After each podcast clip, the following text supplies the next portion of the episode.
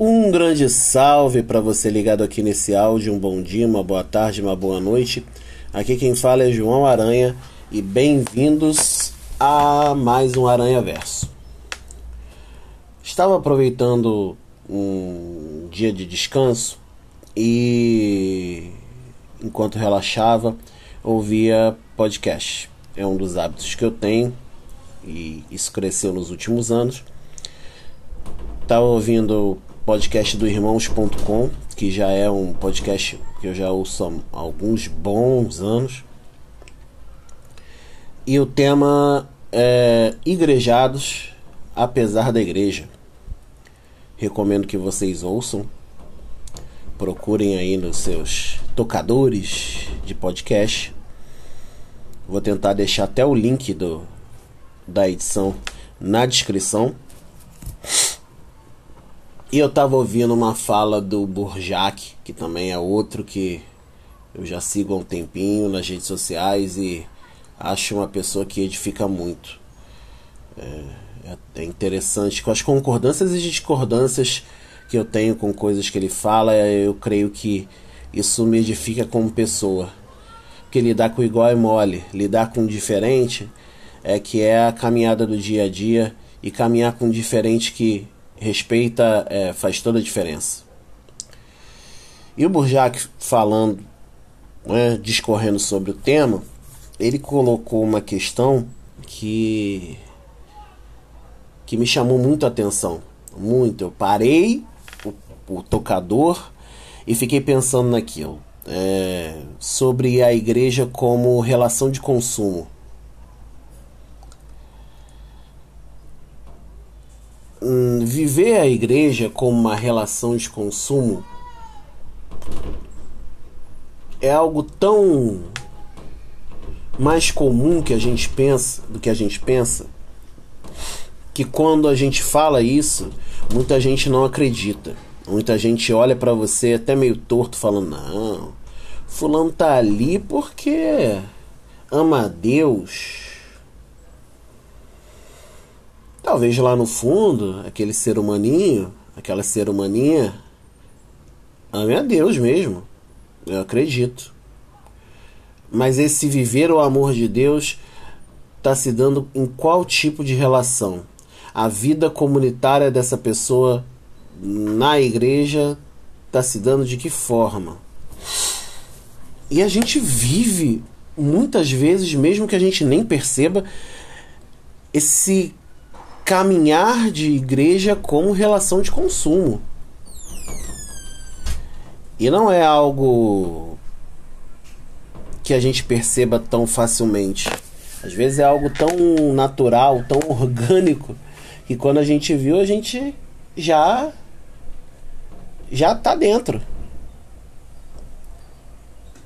Aquelas pessoas que chegam na igreja e pedem oração, ora, aí a situação acontece do jeito que ela quer, e aí aconteceu, aí ela some, ela só volta quando tem alguma tragédia ou tem que pedir alguma coisa. Aquelas pessoas que só conseguem viver a fé se tiver culto. Imagina essa pandemia, né? Isso se revelou de maneira muito forte. As pessoas Vou sair da igreja porque porque não tem culto. Porque o culto é com a presença do povo, o povo de Deus reunido e estávamos online, estávamos conectados, porém não deixamos de estar juntos, mesmo cada um em suas casas.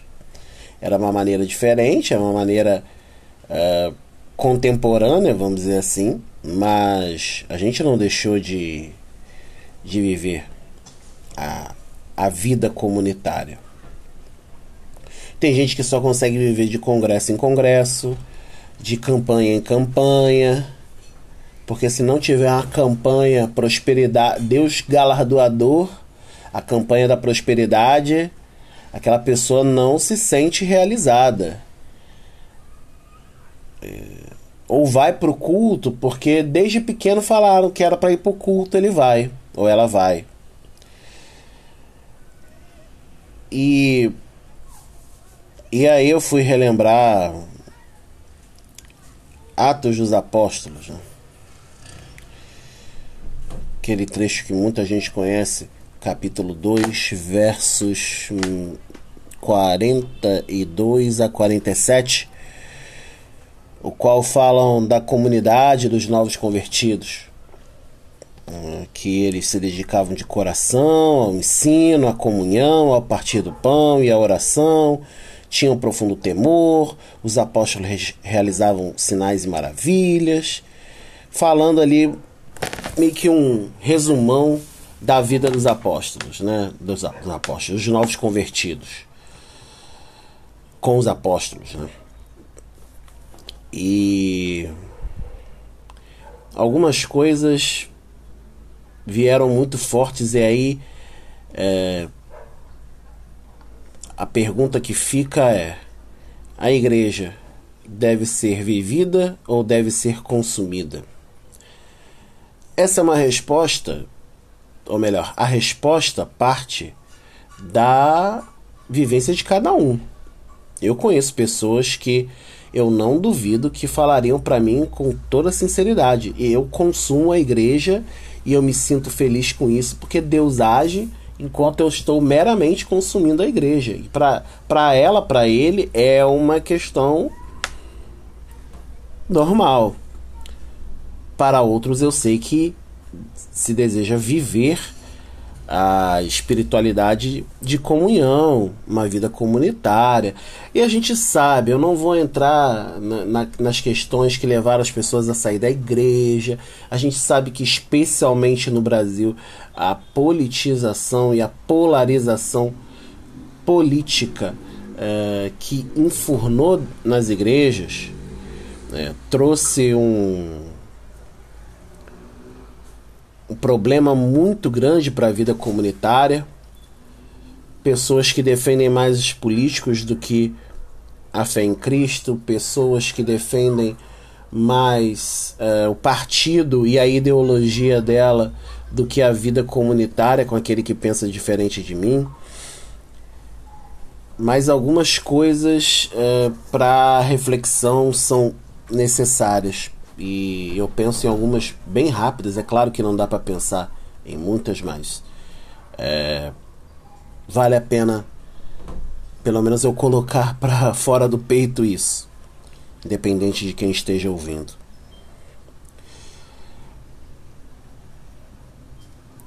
A fé cristã não se vive sem comunhão entre as pessoas.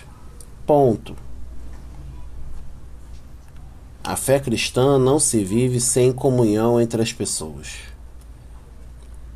A comunhão virtual, ela é uma ocasião, ela acontece. É uma situação construída a partir dos nossos dias.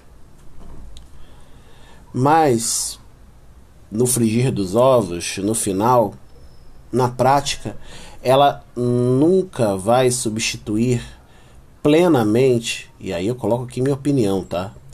Para mim, nunca vai substituir plenamente o olho no olho, o toque, o abraço, aquela sensação, aquela intuição, aquele conhecimento que você tem do outro, porque você não está vendo só a telinha, você não está vendo só o cenário preparado, você não está vendo só aquilo que ele quer, porque ele bota no mudo. Na tua frente ele não pode botar no mudo, ele não pode desligar a câmera. Na tua frente ele não pode falar, ih, a conexão caiu, hein? Isso ele não pode. Então a, a realidade é muito mais perceptível no físico. O atendimento das necessidades acontece de uma forma muito mais plena, ou deveria acontecer de uma forma muito mais plena, na convivência física aproximada. Consequentemente, leva a gente a pensar que quando você exerce uma relação de consumo, você simplesmente vai parasita, pega o elemento ou aquilo que quer, aquilo que te interessa, aquilo que teoricamente te dá substância, vai embora e não faz a troca. Algumas das questões do evangelho nessa relação de consumo da igreja que as pessoas fazem com a igreja é são totalmente quebradas.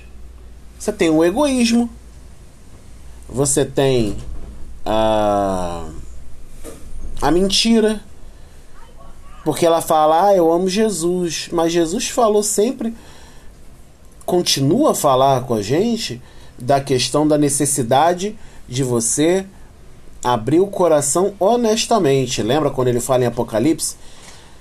Que ele vai lá e bate na porta e cabe você abrir? Quem vive uma relação parasitária deixa Jesus na varanda. Jesus está ali. Está esperando você abrir. Ou, muitas vezes, é aquela pessoa que. É, como é que é? Jesus bate na porta, aí você vai lá embaixo e bota um bilhete. Qualquer coisa, deixa um recadinho aí, Jesus. Depois você volta. Ou qualquer coisa, deixa um pouquinho de bênção aí, depois você volta quando, quando precisar, tá? Nós temos também a quebra do amor ao próximo. Não tem amor ao próximo numa relação de consumo da igreja. Quando a igreja serve ou a sua relação com a comunidade de fé é uma relação de consumo, o amor é unicamente próprio. Então, não faz sentido nenhum. Uma das diferenças, e aí é outra quebra, é a quebra da transformação do coração. Quando a gente aceita Jesus, a gente vive uma transformação que muitas vezes a gente não quer, porque ela é pesadíssima, ela é dura, ela é diária. Tem coisa que a gente não quer mexer e Jesus mexe. Tem coisa que a gente não quer tocar e Jesus toca. Porque a gente, com sinceridade, em algum momento falou: vai lá, Jesus, entra e transforma. E aí a gente acaba vivendo um, uma mentira. É isso, é uma mentira. Então, para finalizar, quando vocês perceberem que você está extremamente dependente de rituais, de celebrações, de cultos, de reuniões de jovens e afins para que a sua fé, para que seu amor a Jesus seja pleno, quando você precisa ir de reunião em reunião, porque você diz que durante a semana você está esvaziando seu tanque e ir ao culto enche o seu tanque e fica nessa relação como se a igreja fosse um grande posto de gasolina quando você não olha a situação do outro que está do seu lado, passando por necessidade, mas que enquanto a sua necessidade não está resolvida, a do outro é menos importante, você não se dedicou de coração ao ensino, a comunhão, ao partir do pão e da oração.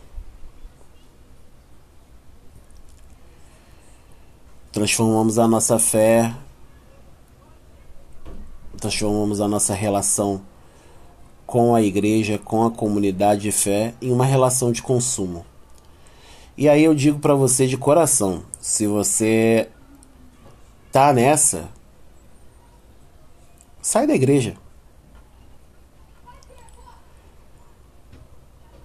Sai assim. Se você tá e não quer mudar, se você tá e se sente bem assim, sai. Porque você nunca viverá uma comunidade de fé, você nunca viverá o cristianismo dessa forma. Você nunca sentirá a real transformação do evangelho desta forma.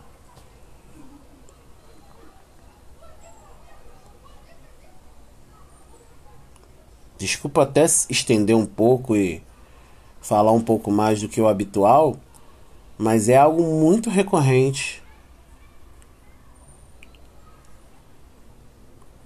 Mas aí o nosso papel enquanto igreja, pessoas que amadurecem, pessoas que têm problemas e entendem que o nosso processo é um eterno cair e levantar, é de que mesmo que essas pessoas estejam na nossa convivência, a gente saiba que a relação delas é uma relação de consumo, a gente precisa mostrar com a nossa vida que a nossa relação com a comunidade de fé é uma relação de amizade, é uma relação de amor, é uma relação de comunhão, é uma relação de dedicação ao próximo. Esse é o maior testemunho evangélico que a gente pode dar a essas pessoas. Esse é o maior testemunho cristão que a gente pode dar a essas pessoas. Esse é o maior testemunho de Jesus que a gente pode dar a essas pessoas porque elas vão bater, elas vão consumir, elas vão se aproveitar, mas nós continuaremos em pé, porque tem algo muito maior que a gente nos movendo, tem algo muito maior do que a gente nos conduzindo, tem algo muito maior do que uma rajada de glória caminhando com a gente. A gente tem Deus na essência. A gente entende Deus na essência. quando a gente entende Deus na essência, a gente vai entende o outro. Porque quando a gente entende Deus na essência, a gente passa e continua passando por uma compreensão da gente. De que a gente sozinho não faz nada. A gente precisa do outro. E num eterno ciclo. Para que a nossa relação seja uma relação comunitária de fé e de vida. Obrigado pra, por você ter ouvido até aqui. Se gostou, compartilha. Nos, na descrição do podcast aí, do, do nosso áudio de repositório de pensamento, tem um e-mail. Você pode mandar e-mail. Teve até uma pessoa. O próximo eu vou agradecer. Uma pessoa mandou um e-mail eu fui lá, respondi a ela, achei bem legal. E é isso, gente. Muito obrigado. Uh, desculpa ter estendido um pouco. E é isso. Que Deus te abençoe na caminhada. Espero que aproveite. Um beijo, um abraço e fui.